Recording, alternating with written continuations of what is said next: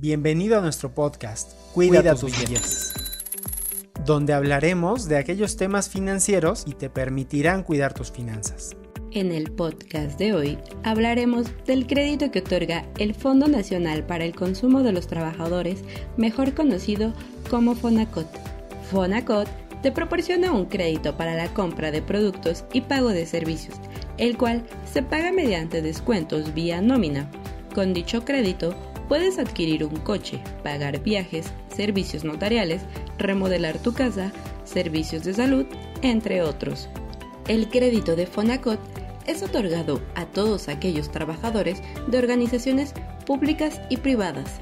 Este se autoriza de acuerdo a tus ingresos y los plazos que elijas y se respaldará con la documentación que presentes y la verificación de la información que proporciones. En caso de ser aprobado, tu crédito será depositado en tu cuenta bancaria en un plazo máximo de 48 horas después de haber sido autorizado. Para tramitar un crédito de Fonacot, será necesario que inicies tu trámite a través de la página de internet oficial www.fonacot.gov.mx, donde deberás completar el formulario correspondiente con la información solicitada. Ten en cuenta que para solicitar un crédito del Fonacot será necesario que cumplas con los siguientes requisitos. Edad mínima de 18 años. Antigüedad mínima de un año en tu trabajo actual. Que tu lugar de trabajo esté afiliado al Fonacot. Tener un contrato por tiempo indeterminado o de planta. Contar con un mínimo de dos referencias personales. Número de celular personal comprobante de domicilio a tu nombre en original, identificación oficial con fotografía y firma, puede ser INE o pasaporte vigentes. Estado de cuenta a tu nombre con clave interbancaria con una vigencia máxima de tres meses naturales. Cuatro últimos recibos de nómina consecutivos y que el más reciente sea de la última quincena cobrada.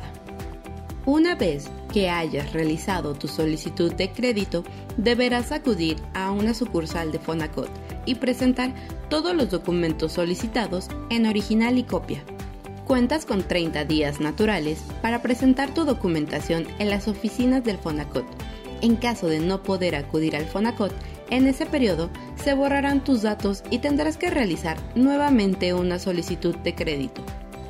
El monto máximo del crédito que puede otorgar esta institución es el equivalente a cuatro veces tu salario mensual.